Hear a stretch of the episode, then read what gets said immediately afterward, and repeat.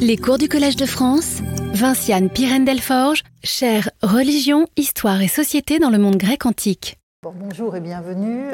la semaine dernière, j'ai déployé l'inventaire, l'éventail documentaire euh, des thesmophories athéniennes et analysé certains des textes qui les évoquent. Ces informations compose en fait l'arrière-plan de toute la réflexion moderne sur les thesmophories. Hein, ce sont vraiment c'est vraiment le cœur du dossier que je vous ai présenté la semaine dernière.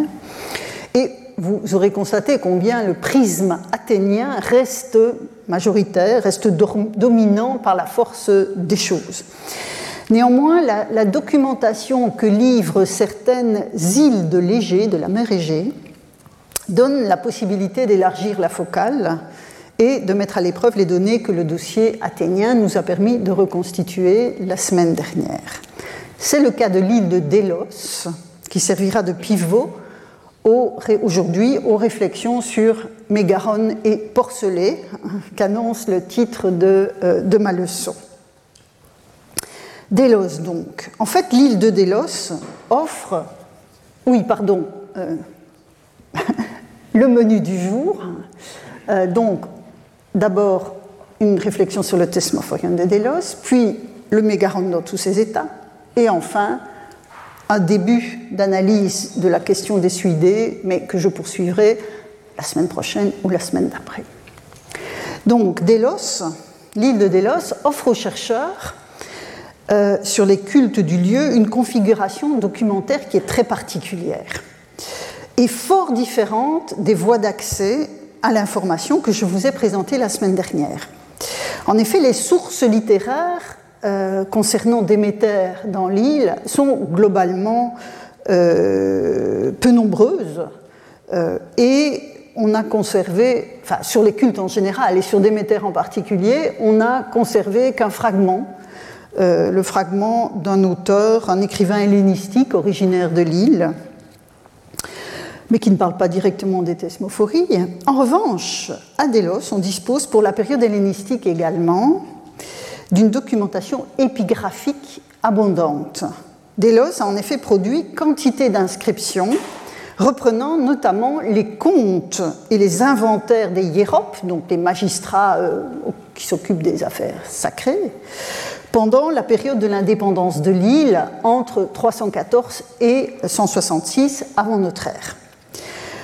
On dispose donc aussi des comptes, euh, des administrateurs athéniens une fois après 166 que l'île est retombée euh, sous la coupe euh, d'Athènes.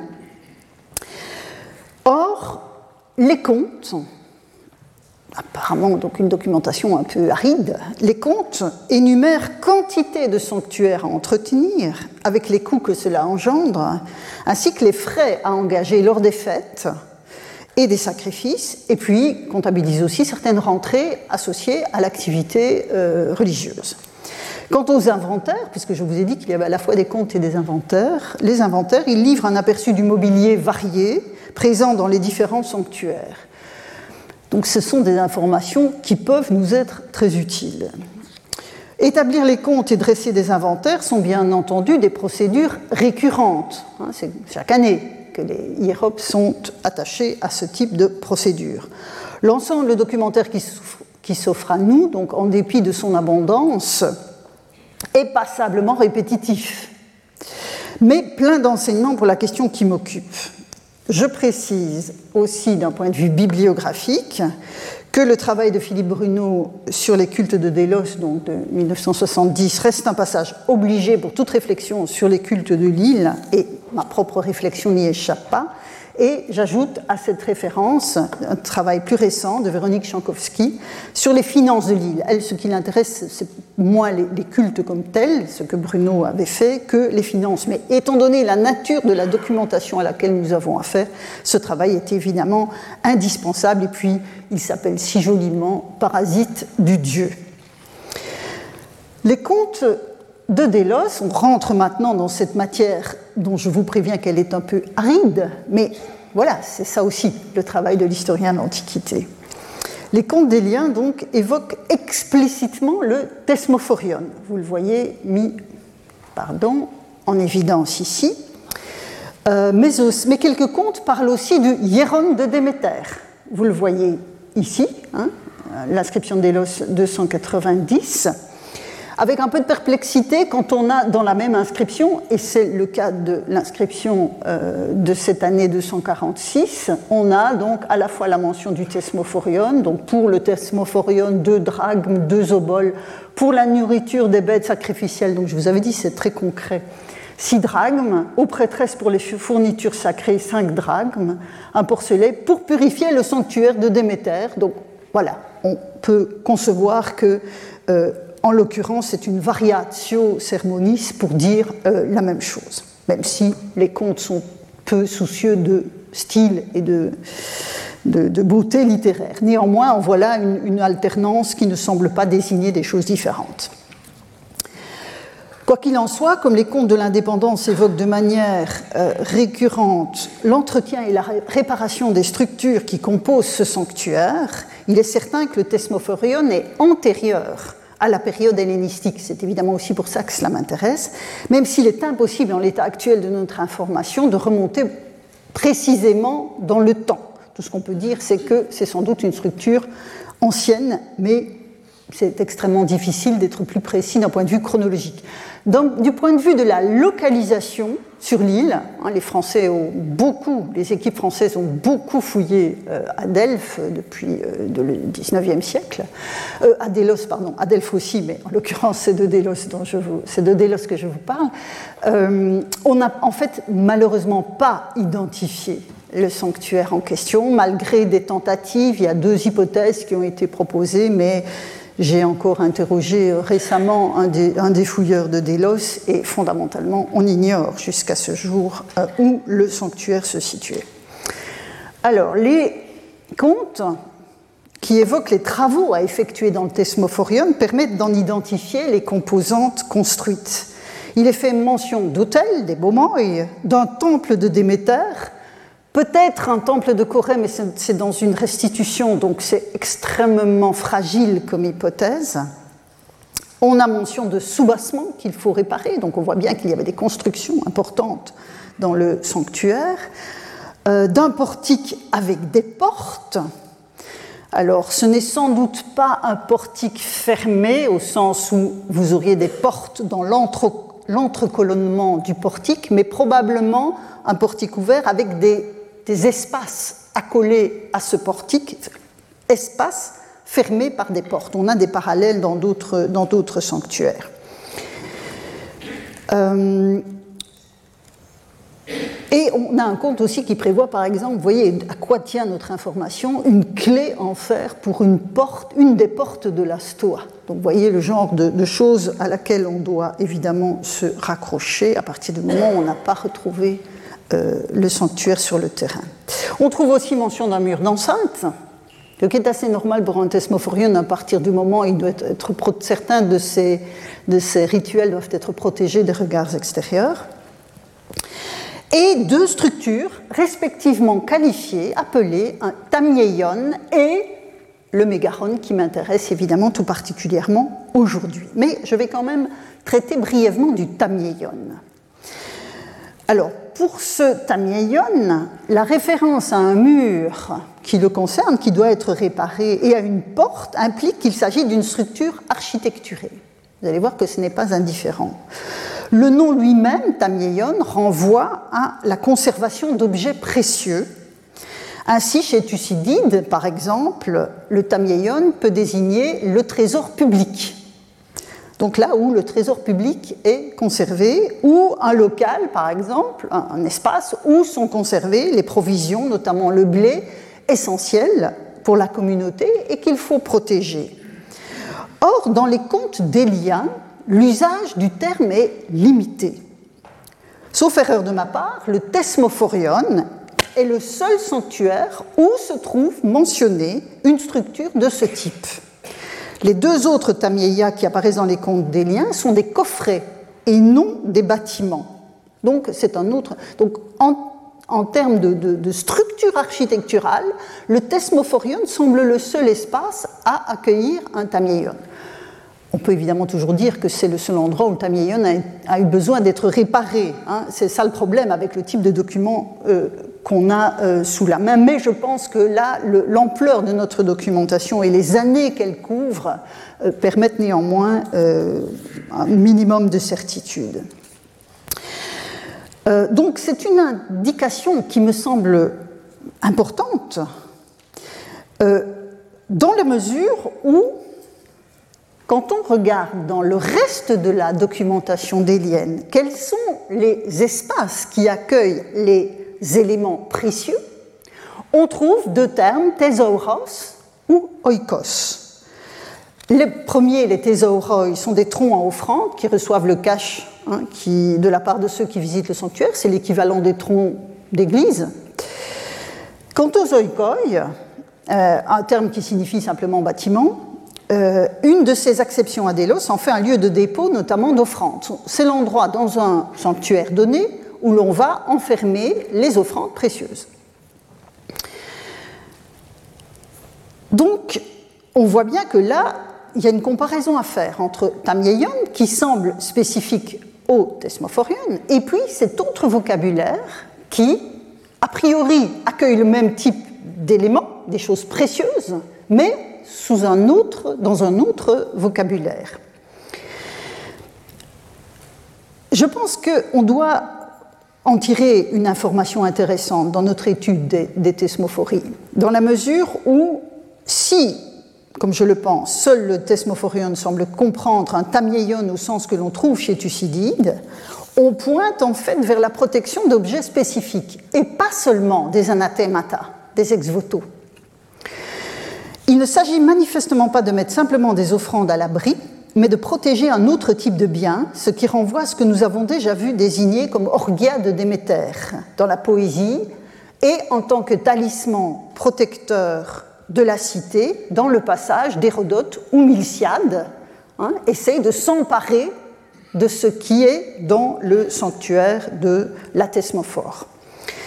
Donc, si vous avez suivi en outre ma lecture de l'Épiclès Thesmophoros, ce pourrait être l'indice du dépôt secret associé à la Déméter honorée sous ce nom. Je pense que là, le vocabulaire des contes peut nous aider à avancer dans la compréhension de la configuration du sanctuaire lui-même. Je ne dirais qu'un bref mot des inventaires, là je vous ai parlé des contes, euh, il y a aussi des inventaires.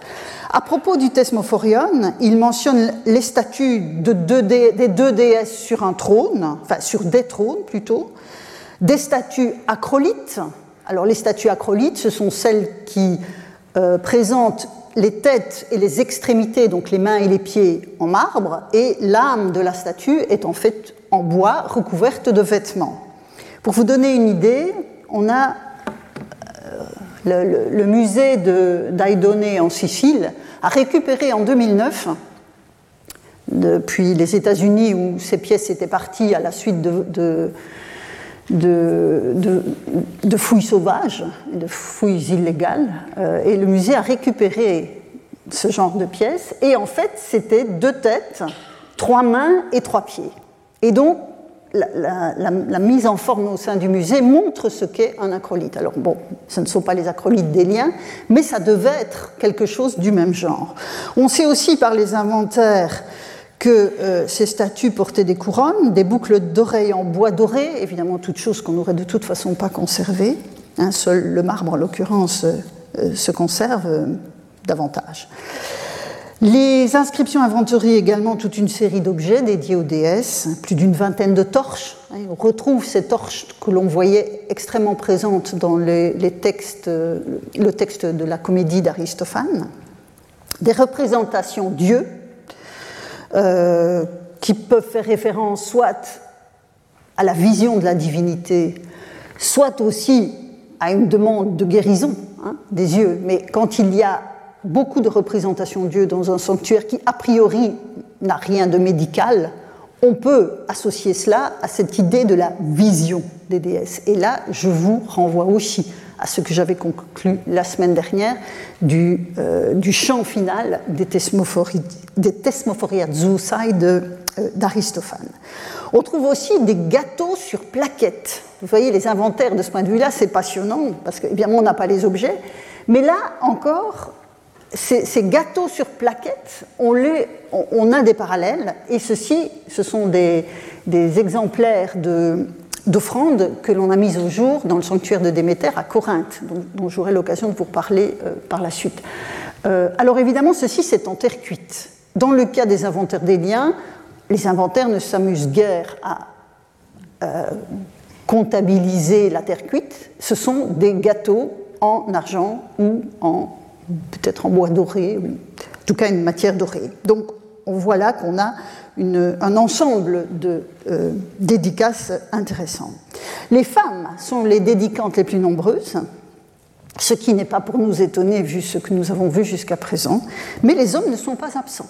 Hein, il faut, même si dans le cadre de Thesmophorie, on voit qu'il y a euh, une emphase qui est placée sur la participation des femmes, euh, les hommes ne sont évidemment pas absents des sanctuaires de Déméter, et on va le voir encore dans un instant.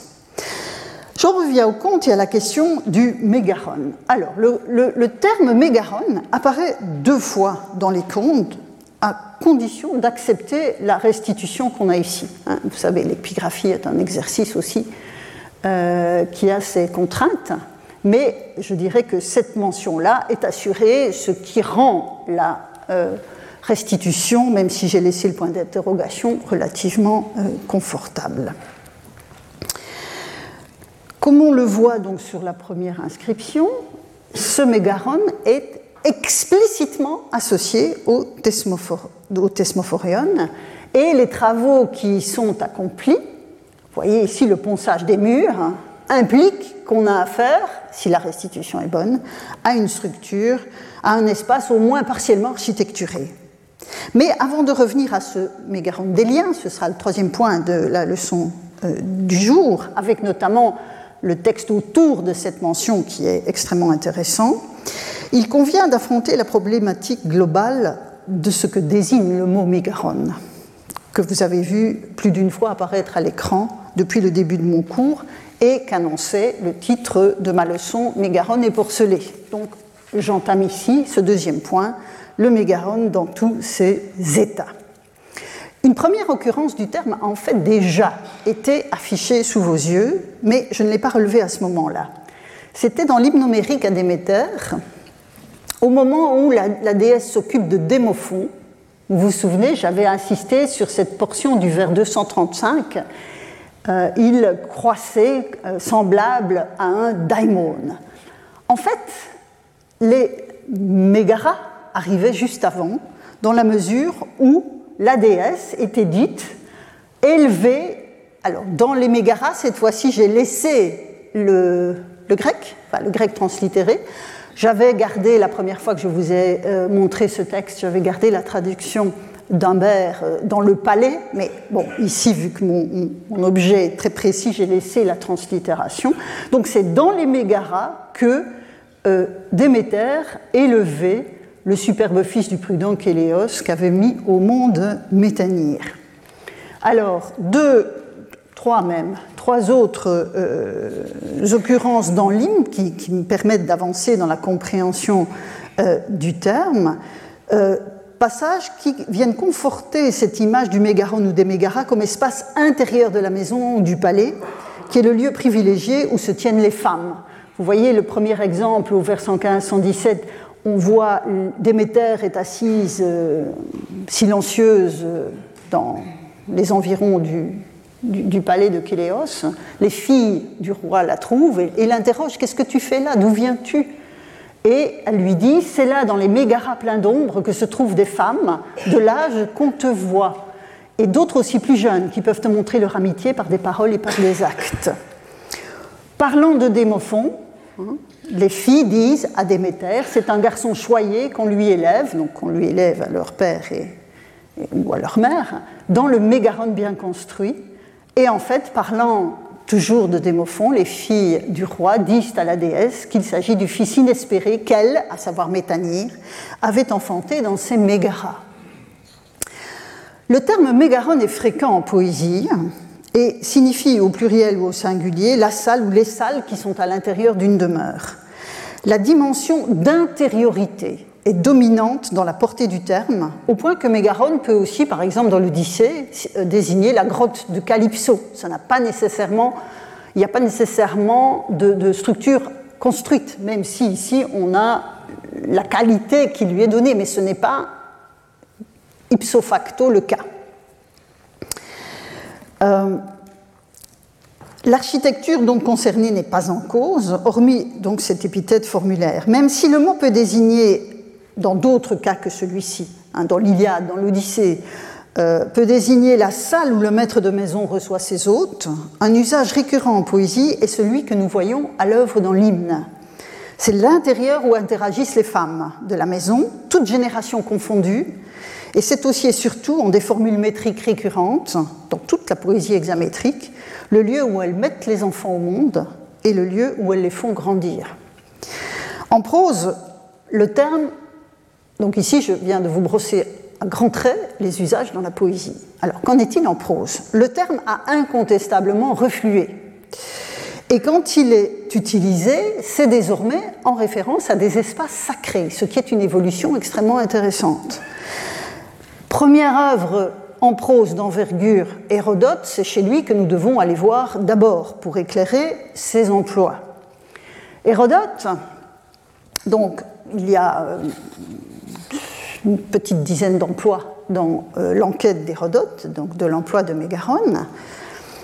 Et vous voyez ici, trois emplois parlent du sanctuaire de Delphes.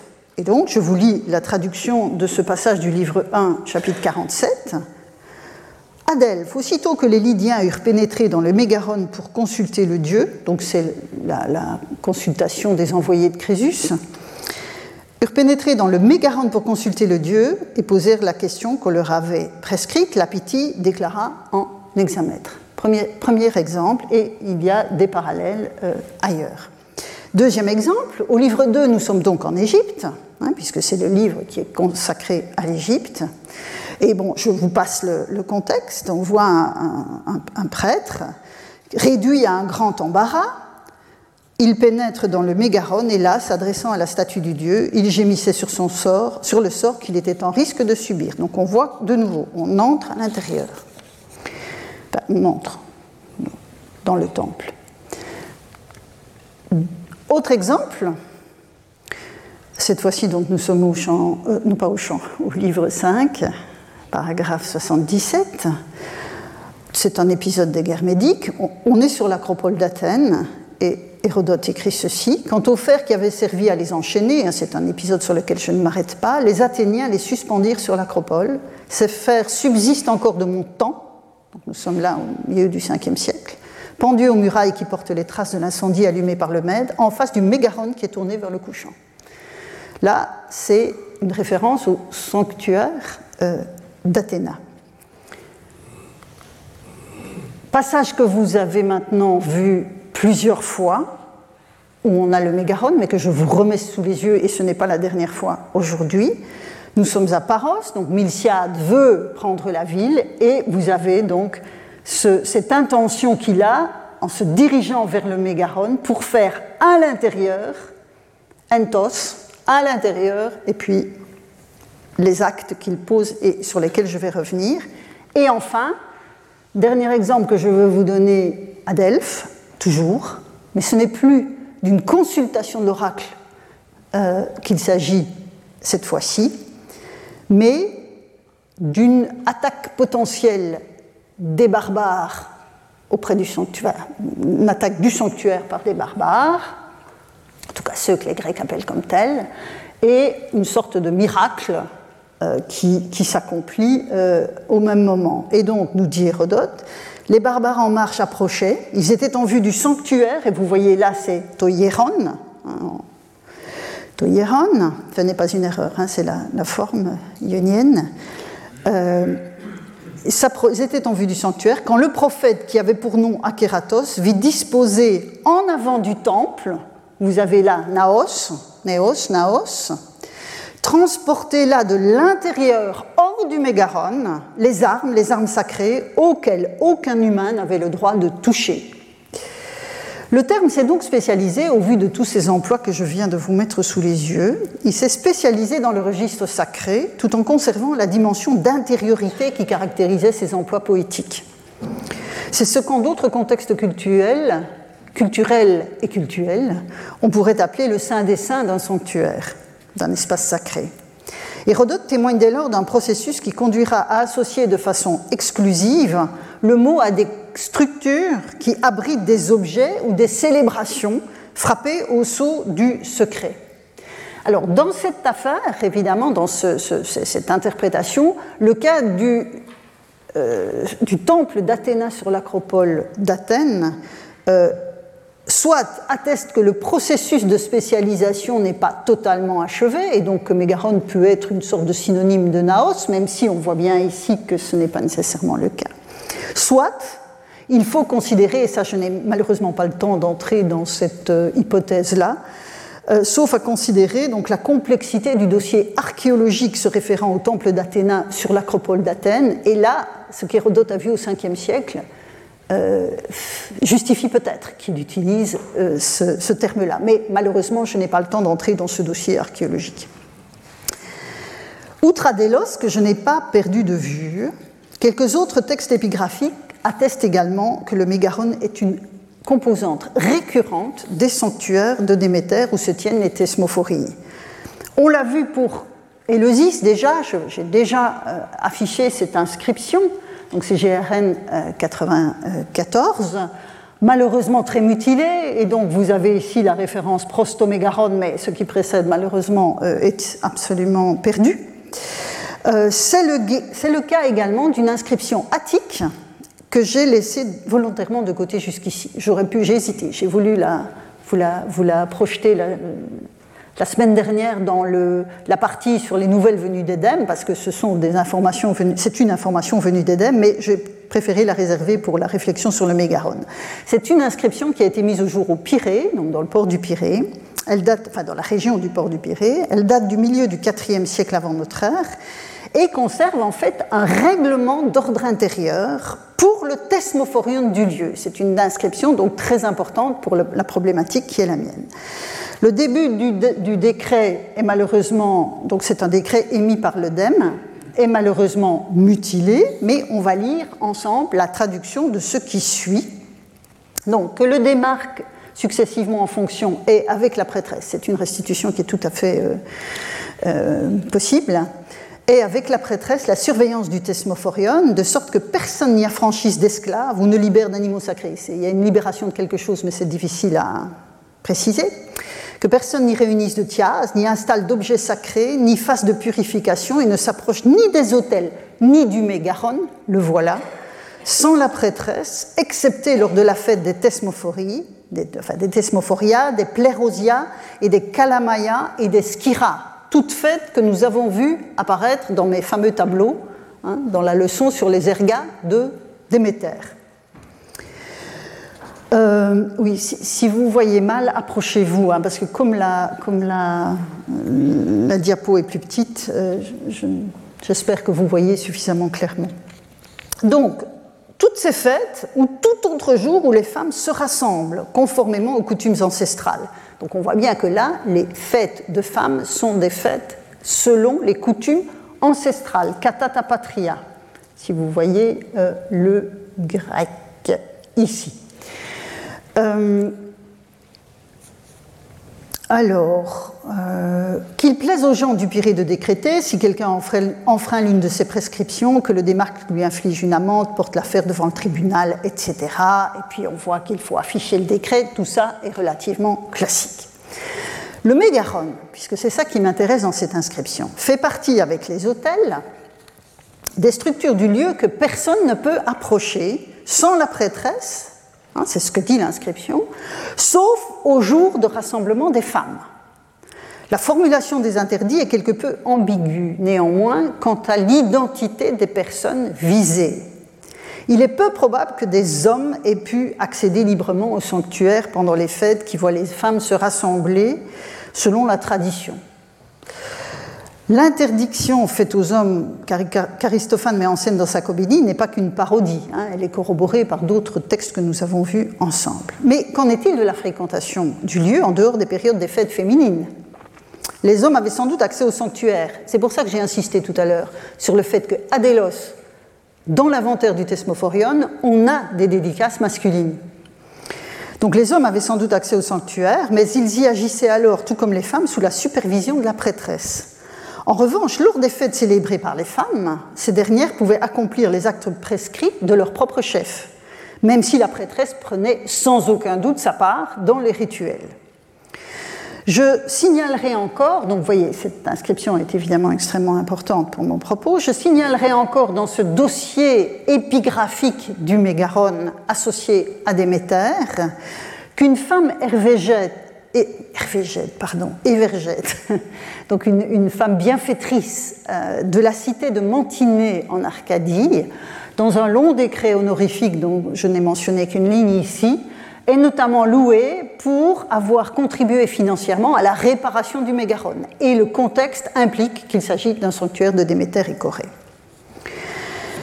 On voit donc la spécialisation sémantique du terme que j'évoquais en vous parlant d'abord de l'œuvre en prose d'Hérodote se, profile évidemment dans tous ses usages épigraphiques.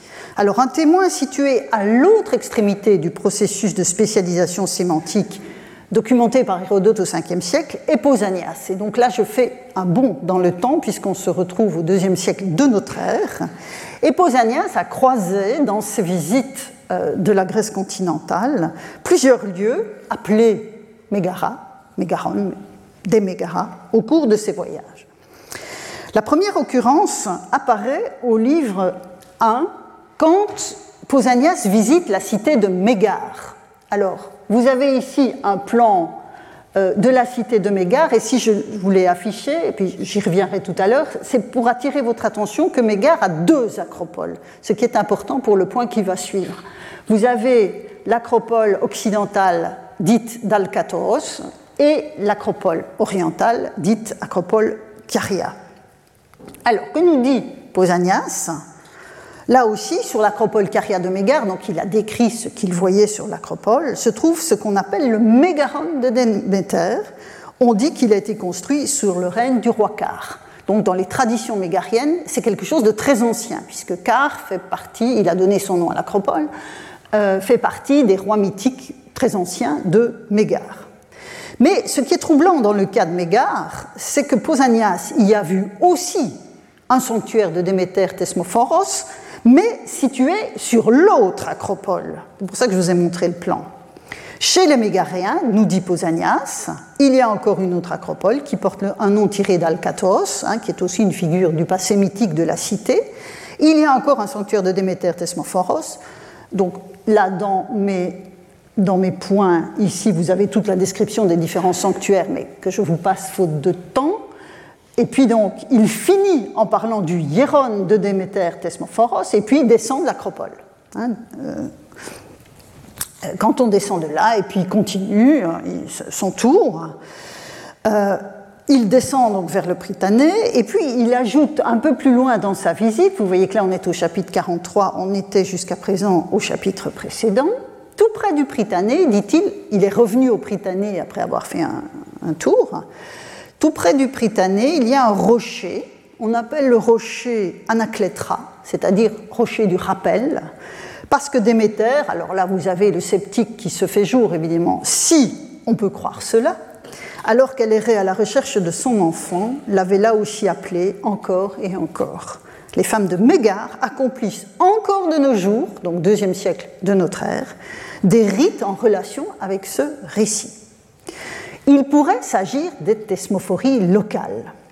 Le fait que ce soit des femmes qui, miment en quelque sorte la désespérance de Déméter, euh, ça correspond à la période du jeûne que nous avons vu rituellement parlant dans d'autres contextes, dans le contexte athénien. Et ça résonne évidemment avec les propos de Clément d'Alexandrie que je vous ai déjà affichés plusieurs fois, quand il parle en, vitupérant contre les mystères des différentes composantes des mystères de Déméter. Il dit cette mythologie, les femmes la fêtent de façon variée, cité par cité. On a sans doute ici la variation mégarienne de, de cette célébration. Le mérite de l'identification du fameux rocher du rappel revient à Arthur Muller dans le BCH de 1981, qui a minutieusement analysé le texte de Pausanias lors de sa visite mégarienne et euh, son analyse montre que le texte de Pausanias fait sans doute référence ici à une caverne ouverte dans le flanc de l'acropole Caria la caverne dite de Mourmouni, euh, qui était sans doute ce rocher du rappel. Cet espace correspond en fait à la vision que l'on pouvait avoir d'une entrée des enfers, puisque les femmes appellent la Corée qui, est, qui a été enlevée par Hadès. Et je fais l'hypothèse que le mégaron dont, dont, on sait par Pausanias qu'il se situait sur le plateau de l'Acropole, se situait peut-être à l'aplomb de la caverne. Malheureusement, malheureusement, enfin malheureusement, c'est l'histoire qui fait ça, l'histoire des cités. La, cité moderne de Mégare est implantée juste sur la cité ancienne, donc c'est extrêmement difficile de fouiller là-bas. Donc c'est pour ça que j'ai mis un point d'interrogation. Je pense qu'il devait y avoir là une mise en relation des deux espaces. Malheureusement, le visiteur ne dit pas à quoi ressemblait le mégaron local de Déméter, pas plus qu'il ne le fait pour un mégaron de Dionysos, un mégaron des Courettes, croisé au fil de ses visites. Tout au plus apprend-on à propos des Courettes que le mégaron des Courettes était le lieu où l'on faisait se consumer des animaux de toutes sortes. C'est tout ce qu'on saura de ce mégaron des Courettes. Le seul monument pour lequel on ait un tant soit peu de certitude dans le texte de Pausanias se situe en Arcadie, à Lycosoura, là où se situait un sanctuaire de Despoina, une autre fille de Déméter, euh, pour laquelle on célébrait des mystères, en tout cas à la période hellénistique.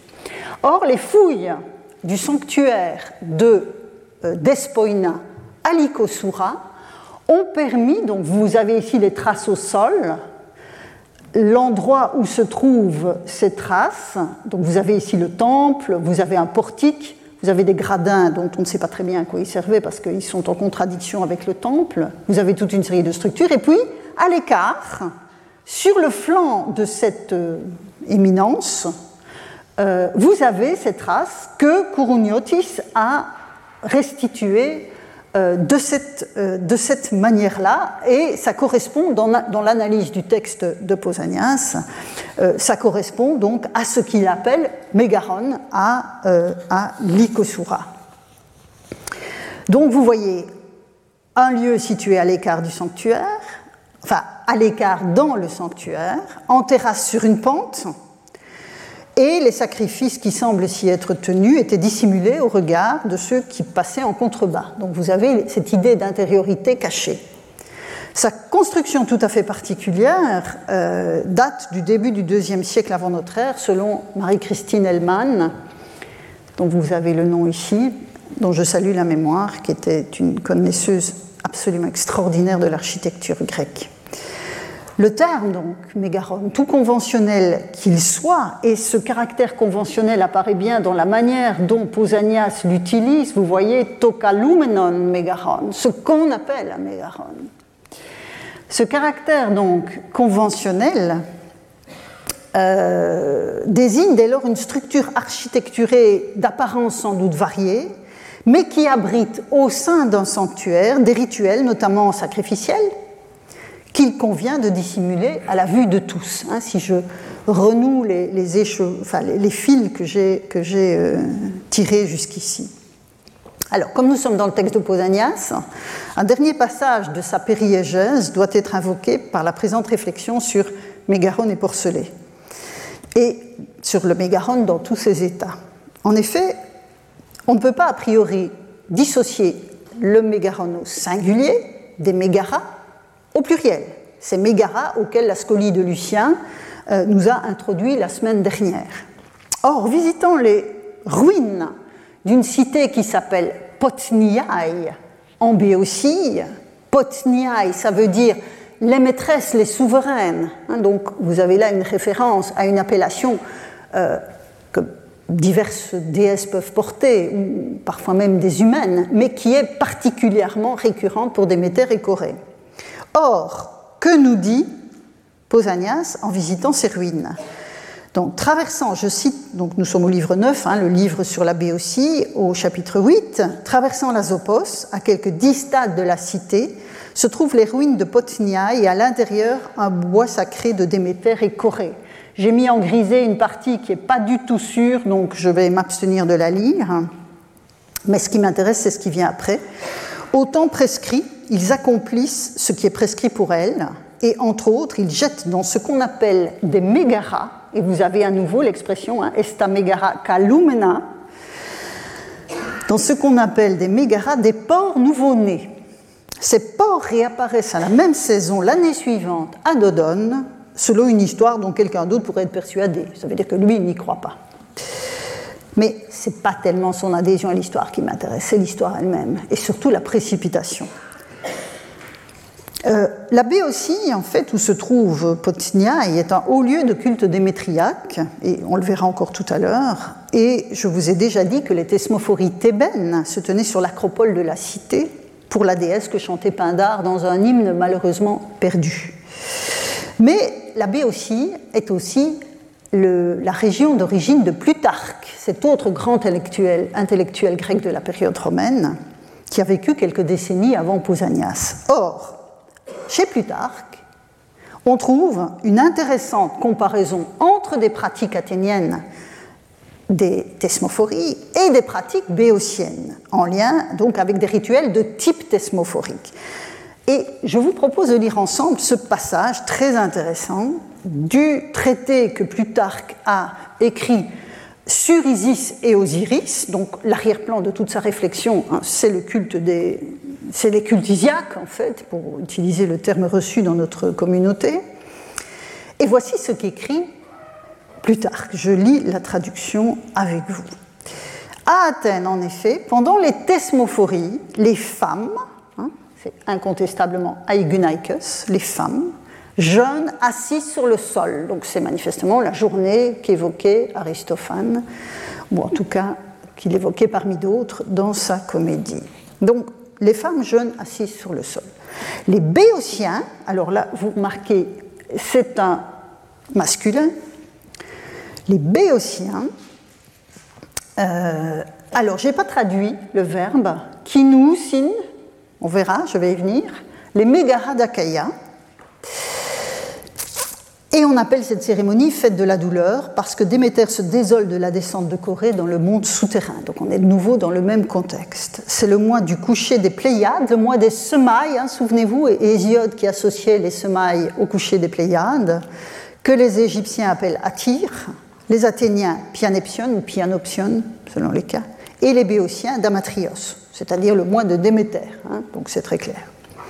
Achaïa, l'épiclèse ici, qui est une épiclèse de Déméter, renvoie ici à l'Akos, la douleur, et non à la région de l'Achaïe, même s'il y a parfois des discussions sur ce point.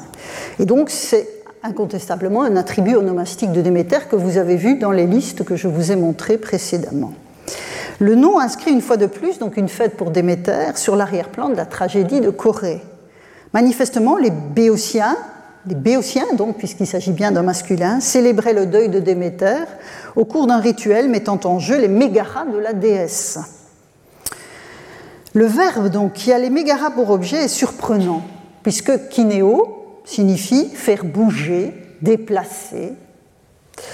C'est pourquoi je n'ai pas suivi le traducteur des belles lettres, même si pour le reste c'est la, traduction de Froidefond que, que j'ai utilisée, utilisé, parce qu'il traduit on déplace la chapelle d'Achaïa, ce qui ne veut pas dire grand-chose. Deux parallèles me semblent permettre de comprendre cette formulation. Vous connaissez le premier, puisque je vous avais dit qu'il reviendrait plusieurs fois, c'est le passage d'Hérodote sur Miltiade à Paros. Que menace de faire Miltiade nous dit Hérodote. Donc la traduction, c'était déplacer quelqu'un des objets auxquels on ne peut toucher. Et vous voyez que c'est le verbe kinéo et un, euh, adjectif qui est forgé sur le verbe. Donc on voit bien que le problème du kinéin est associé deux fois au mégaron.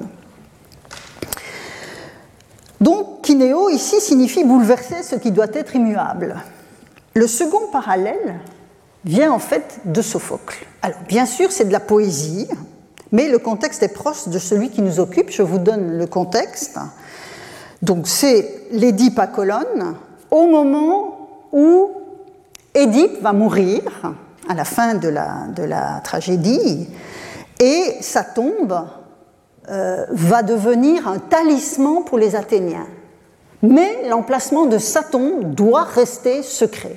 Et donc, Édipe parle à Thésée, le roi d'Athènes, auquel il a affaire, en lui disant qu'il va lui communiquer le lieu de sa tombe, mais qu'il devra garder ce secret pour lui jusqu'à ce que la mort le rattrape, et alors il devra le communiquer à son tour à quelqu'un de confiance.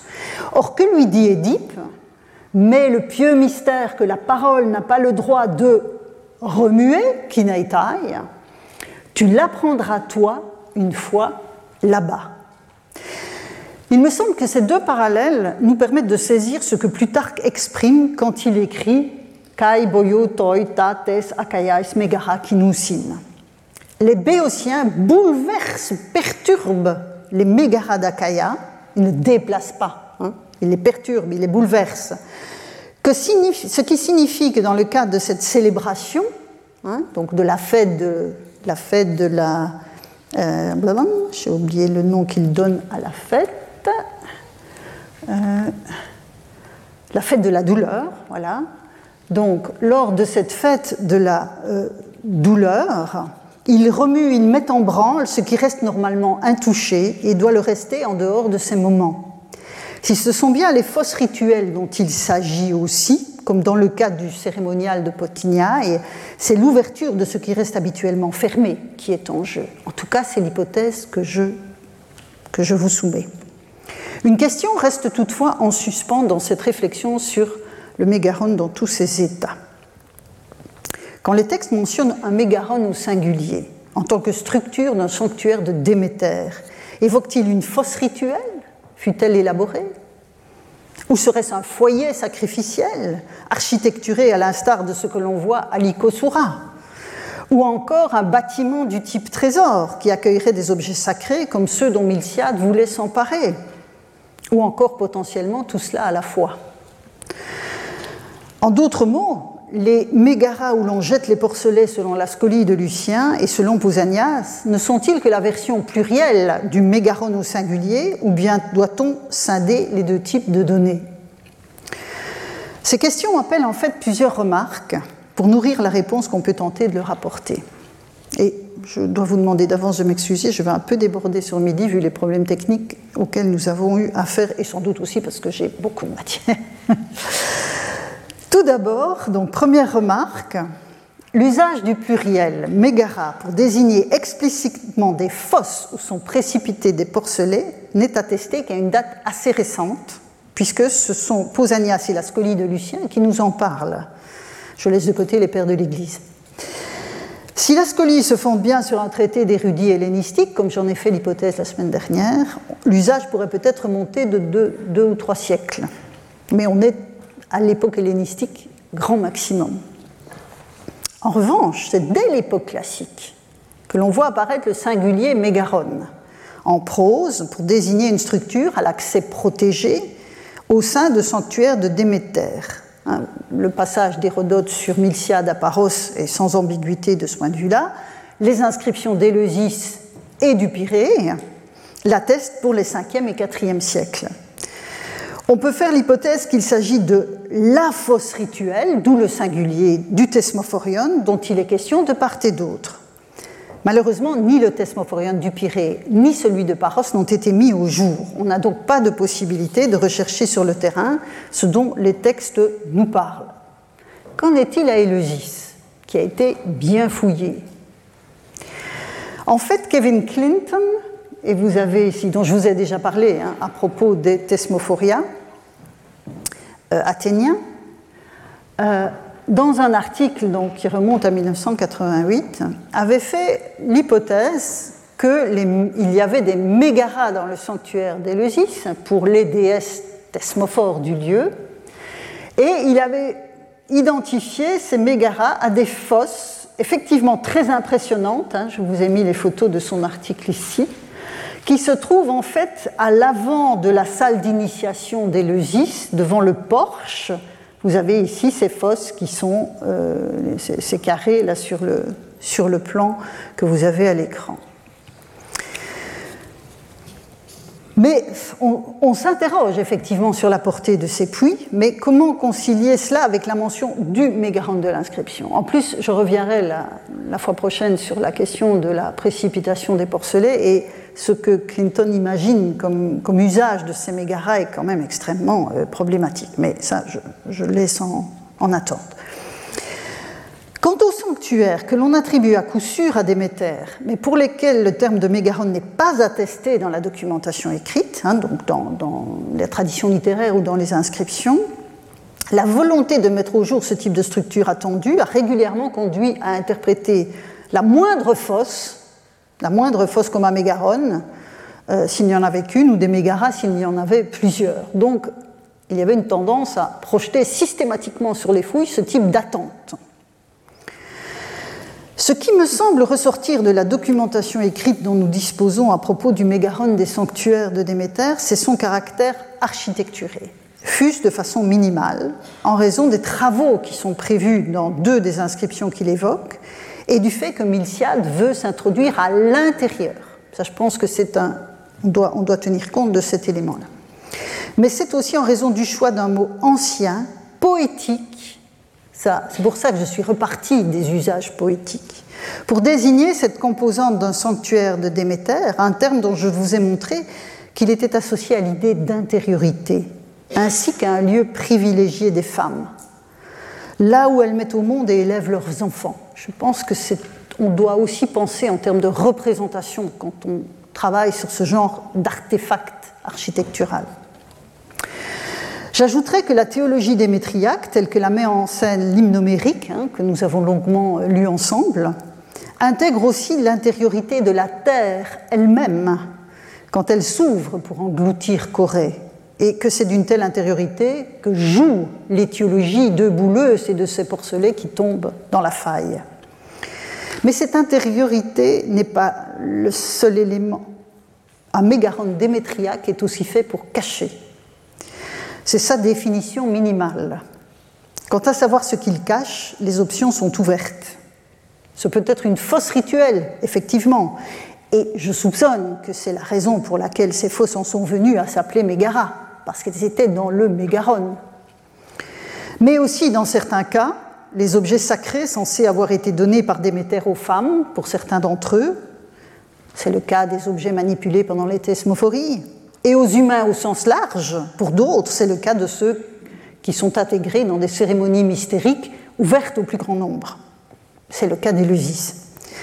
Comme souvent dans le système religieux des Grecs, nous sommes en tant qu'interprètes modernes placés à la charnière entre le général et le local.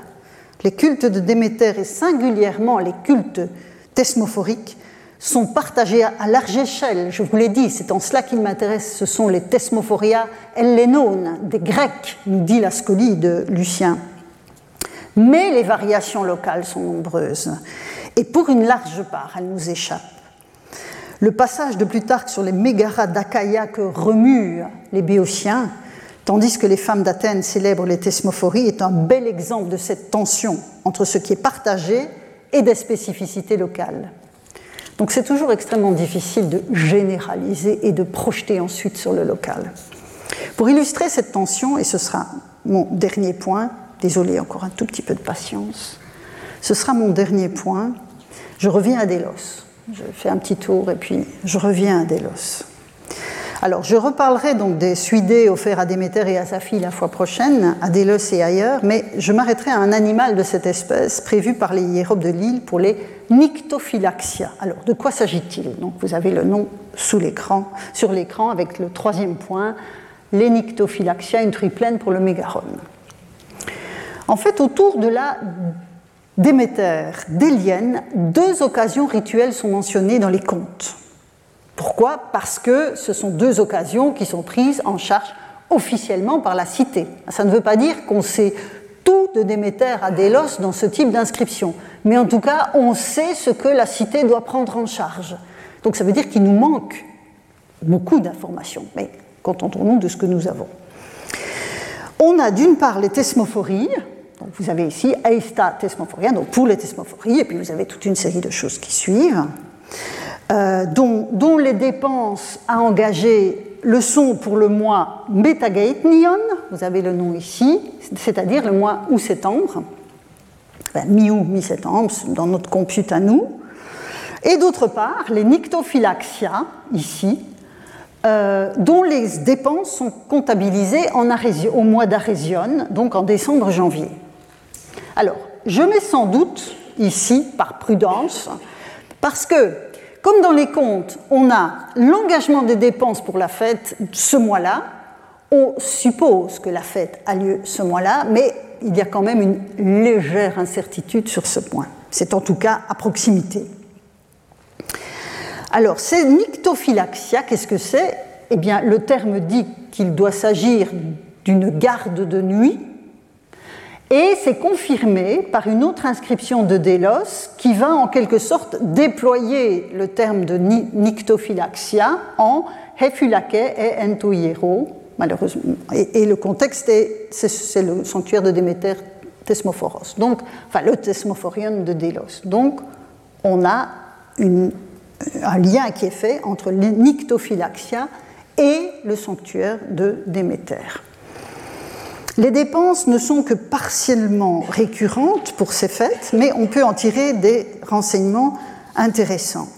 Pour les thesmophories, on apprend que le sanctuaire était nettoyé, remis à neuf, euh, et que des rituels pouvaient se tenir. Donc sans doute en septembre, si l'on considère que les travaux engagés ce mois-là impliquent la tenue de la fête ce mois-là. Euh, donc, fête des semailles, oui, mais peut-être légèrement anticipée, hein, puisque vous vous souviendrez qu'à Athènes, en Pianoption, on est en euh, octobre-novembre, donc il y a un léger décalage. Mais je ne pense pas qu'on puisse tirer argument de ce fait pour considérer que les fêtes de Déméter étaient désormais dissociées de l'année agricole, hein, comme ça a pu être dit toute la réflexion que je vous ai livrée sur les ergas de Déméter me semble aller contre cette idée. Alors, j'en arrive aux nyctophylaxia. Donc, elles apparaissent dans la comptabilité du mois d'Arésion. Euh, c'est l'équivalent des du mois athénien Maimacterion, qui est en fait un mois dans les calendriers où il ne se passe pas grand-chose. Hein. On est au milieu de l'hiver. Et les informations touchant aux nyctophylaxia dans les comptes des sont limitées de différents ordres. Et si je synthétise les mentions éparses, je vous fais ici le, résumé des différentes entrées dans les, dans les comptes des liens. Qu'est-ce qu'il faut? Il faut du bois. Il faut du bois en quantité.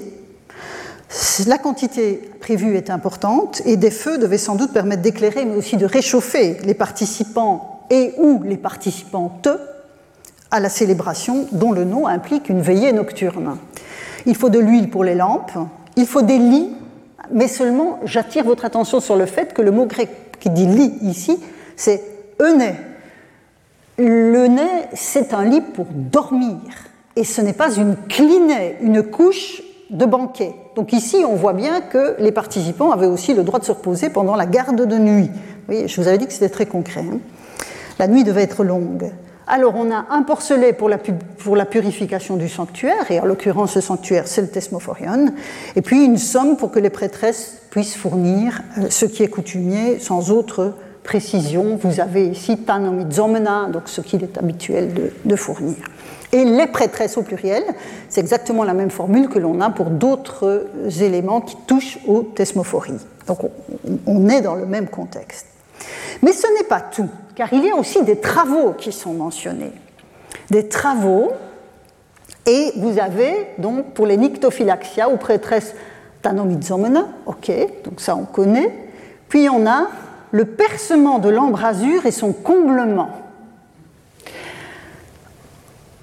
Et puis, vous avez ici, donc, donc là c'est l'inscription 372A, ici 199A, donc là on est en 200, là on remonte dans le temps en 274.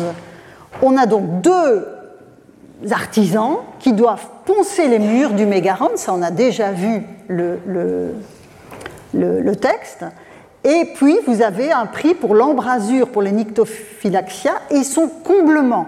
Donc vous voyez, chaque fois, ces deux éléments.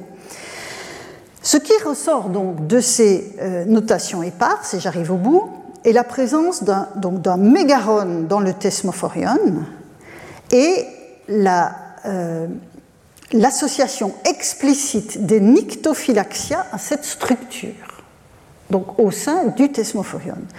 La fête doit être précédée d'une purification du sanctuaire, ce qui est très banal en Grèce.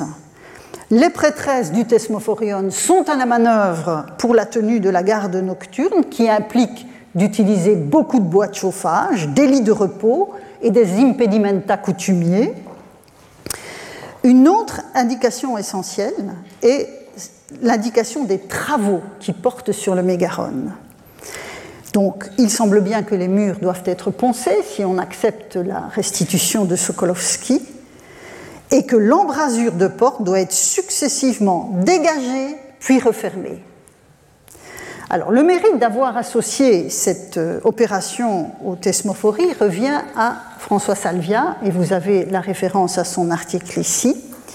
C'est lui qui a corrigé le texte de la fameuse inscription 440 que j'évoquais tout à l'heure, sur laquelle je reviendrai la fois prochaine, en montrant qu'en fait, une truie pleine était prévue pour le mégaron dans le Thesmophorion, ainsi que de l'huile pour des lampes et puis un vêtement. Bon, ça c'est plus, douteux. Donc selon lui, on ouvrait l'entrée du mégaron, on y enfermait la truie vivante, puis on rebouchait l'embrasure et les femmes, selon lui, même si c'est difficile d'être sûr que ce sont des femmes, gardaient l'édifice toute la nuit, voire plusieurs nuits. Hein. Combien de temps faudrait-il à un animal non nourri pour mourir?